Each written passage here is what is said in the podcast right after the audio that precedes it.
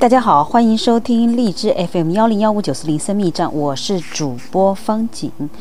我们今天继续播 Gary 查普曼博士所著的《爱的五种语言》系列之心灵之约夫妻灵修三六五。三月十四号，照顾好自己。岂不知你们是上帝的殿，上帝的灵住在你们里头吗？因为上帝的殿是圣的，这殿就是你们。有位妻子最近对我说：“我一直忙于我的家庭、我的工作，还有我们教会你的事情，我觉得都没有任何时间留给我自己。”这位妻子是不是以自我为中心？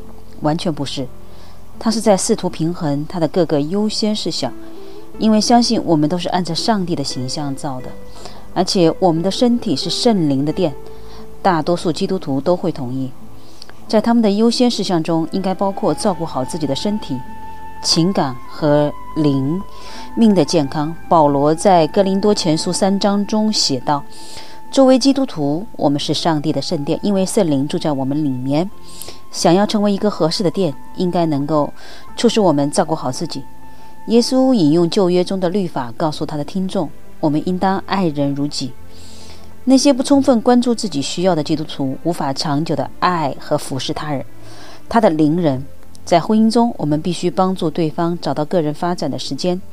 丈夫在妻子出去散步或是读书时帮着照顾孩子，实际上是起到了一个属灵领袖的作用，因为他考虑到了妻子的幸福。当妻子回报他的时候，他是在通过服侍丈夫来服侍上帝，帮助彼此找到时间进行身心灵的自我更新，是成长婚姻中的一个要素。好的，三月十四号，照顾好自己。我们明天见。